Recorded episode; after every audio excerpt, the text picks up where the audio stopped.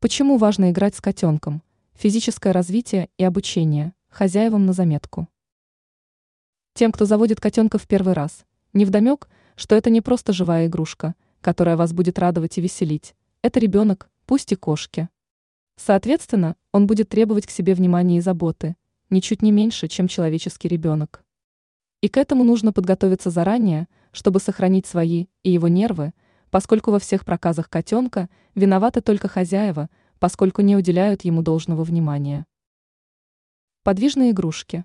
Только на первый взгляд кажется, что это решение всех проблем, но это не так. Как и любому ребенку, подобные игрушки котятам очень быстро надоедают.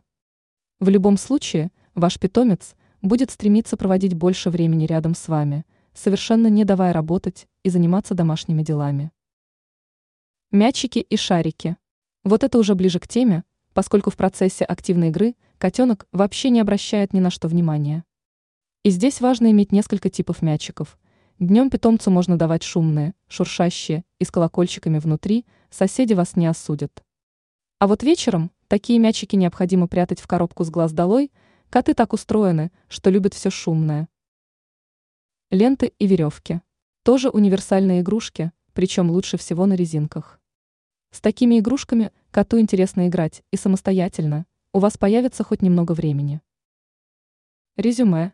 Играть большую часть времени самостоятельно нужно учить котенка с детства, иначе он не будет оставлять попыток привлечь ваше внимание.